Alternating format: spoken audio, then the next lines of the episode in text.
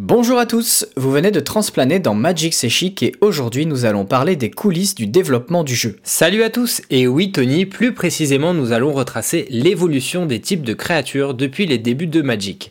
Car comme vous allez le voir, les choses ont bien changé. Si désormais tout est clair quand on ouvre un Nicole Bolas légendaire, ancêtre et dragon, avant il fallait par exemple se contenter de légendes. Comment et pourquoi les équipes de développement du jeu ont opéré ces changements? C'est ce qu'on va vous expliquer aujourd'hui. Si vous vous demandez où nous avons récolté les informations qui vont suivre, sachez qu'elles viennent tout simplement de Mark Rosewater, le designer en chef du jeu, qui raconte plein d'anecdotes dans ses podcasts Drive to Work que vous pouvez retrouver sur le site officiel en anglais. Allez, c'est parti Dans les règles de Magic, le type de créature est considéré, comme son nom l'indique, comme un super type, c'est-à-dire un mot qui vient en plus du terme créature, qui est un type de sort, comme peut l'être éphémère, rituel, etc.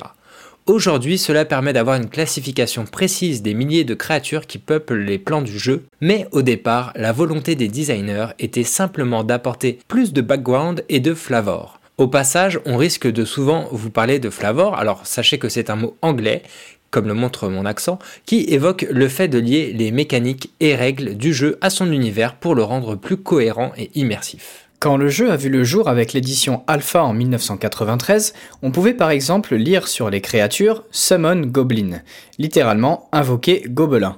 Mais d'un point de vue mécanique, c'était bizarre de ne pas préciser que ces cartes étaient effectivement des créatures. Le tir a alors été corrigé en 1999 avec la sortie de la sixième édition. Les types de créatures étaient donc présents dès le début du jeu et les développeurs s'étaient fixé des règles.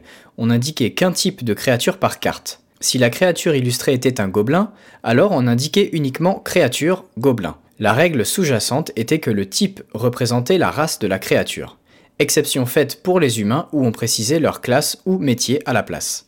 Autrement dit, un gobelin soldat ne pouvait être qu'un gobelin alors qu'un humain soldat était un soldat. Richard Garfield, le créateur du jeu, avait peur qu'on se retrouve avec trop de invoqués humains, puisque ces derniers étaient déjà très représentés, donc on a préféré les définir par leur classe. À côté de ça, les créatures artefacts n'avaient pas de type de créature. Regardez par exemple Juggernaut ou Living Wall, ce ne sont que des artefacts. Cela dit, les types de créatures avaient quand même une petite importance dès le début. On avait en effet trois seigneurs, ou lords en anglais, Lord of Atlantis, Goblin King et Zombie Master qui boostaient leurs troupes mais n'étaient pas eux-mêmes du type de créature en question.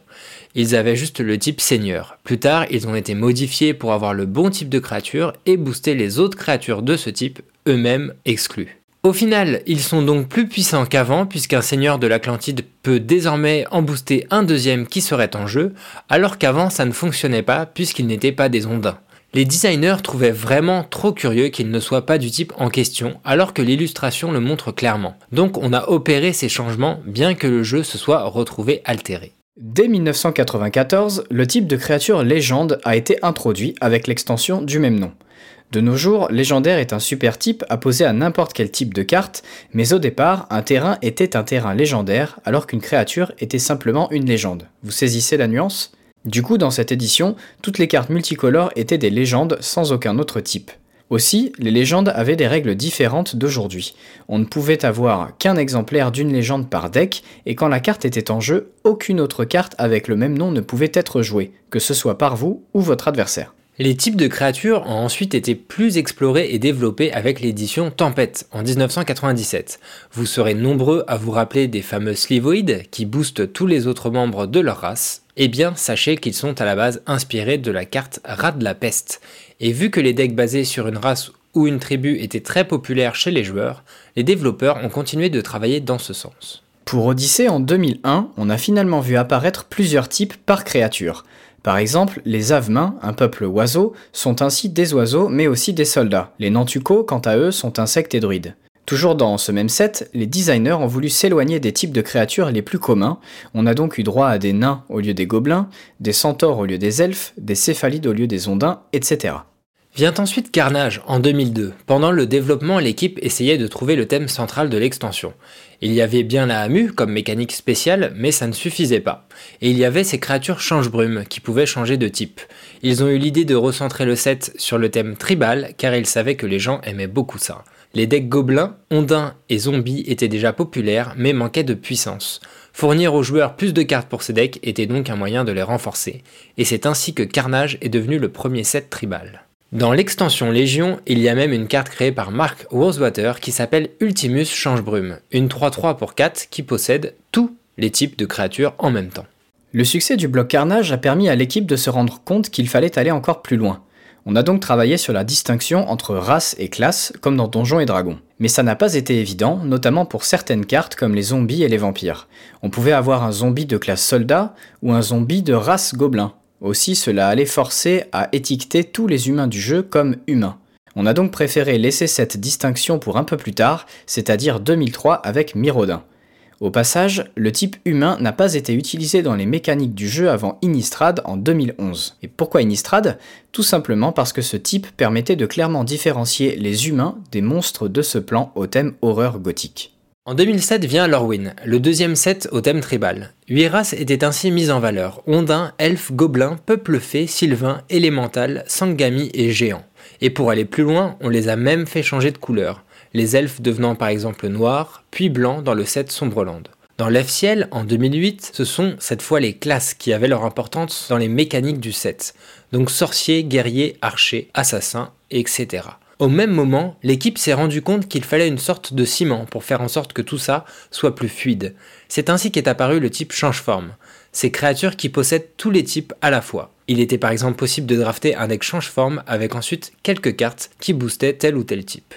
Également pendant l'Orwin a eu lieu ce que les équipes appellent la grande mise à jour des types de créatures. Il y avait beaucoup de vieilles créatures qui étaient clairement d'une race spécifique, mais que la carte ne spécifiait pas justement.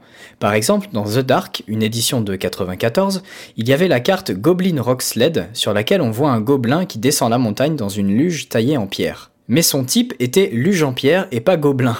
Il était donc nécessaire de mettre à jour tout ça, notamment pour faciliter la compréhension des nouveaux joueurs. Il a aussi fallu donner un type de créature à toutes les légendaires de Legends qui n'en avaient pas et c'est aussi à ce moment qu'on a donné leur type bien mérité aux seigneurs de l'Atlantide, roi gobelin et maître des zombies. C'est donc une énorme quantité de créatures qui ont été passées au peigne fin comme vous pouvez l'imaginer. D'ailleurs la seule créature qui n'a pas reçu de nouveau type à ce moment-là est Nameless Race, une autre carte de The Dark, probablement pour préserver le mystère sur sa véritable identité. En revanche, l'équipe de développement n'a pas souhaité rajouter le type Phyrexian sur les créatures de ce plan, car il y aurait maintenant trop de cartes à modifier et ça risquerait de créer la confusion chez les joueurs. Suite à la sortie de Battlebond en 2018 qui a introduit un nouveau type de créatures, les Azra, on dénombre pas moins de 238 types de créatures différents. Certains reviennent régulièrement, comme euh, les bien connus humains, anges et autres elfes, alors que d'autres ont été laissés au placard comme légendes, puisque le terme est devenu additionnel au type de créature, mais aussi titan, python, lion, mort-vivant, Alibaba et plusieurs centaines d'autres. Enfin, on trouve des créatures comme les écureuils et les bibules, qui sont désormais réservées aux éditions fun comme Unstable, car jugées trop comiques. Nous allons conclure en rassurant tout le monde. L'équipe qui travaille sur les nouvelles extensions est consciente que les gens aiment beaucoup les tribus et elle n'est pas prête de les abandonner. La preuve récemment avec Ixalan qui a fait la part belle aux pirates, vampires et autres dinosaures, ou encore avec Amonkhet qui a même introduit de nouvelles couleurs pour certaines races comme les zombies blancs.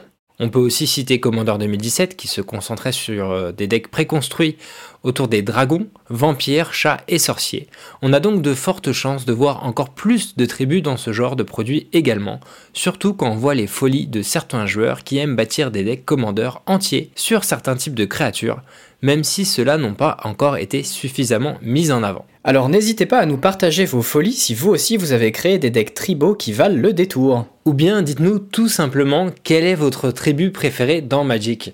Moi je crois que depuis ma plus tendre enfance c'est les gobelins, même si j'ai aussi un, EDH zombie. Et toi Tony, qu'est-ce que ce serait? Ah moi mon type préféré c'était Alibaba, mais malheureusement comme on l'a raconté, ça a été arrêté. Merci à tous de nous avoir écoutés et à très bientôt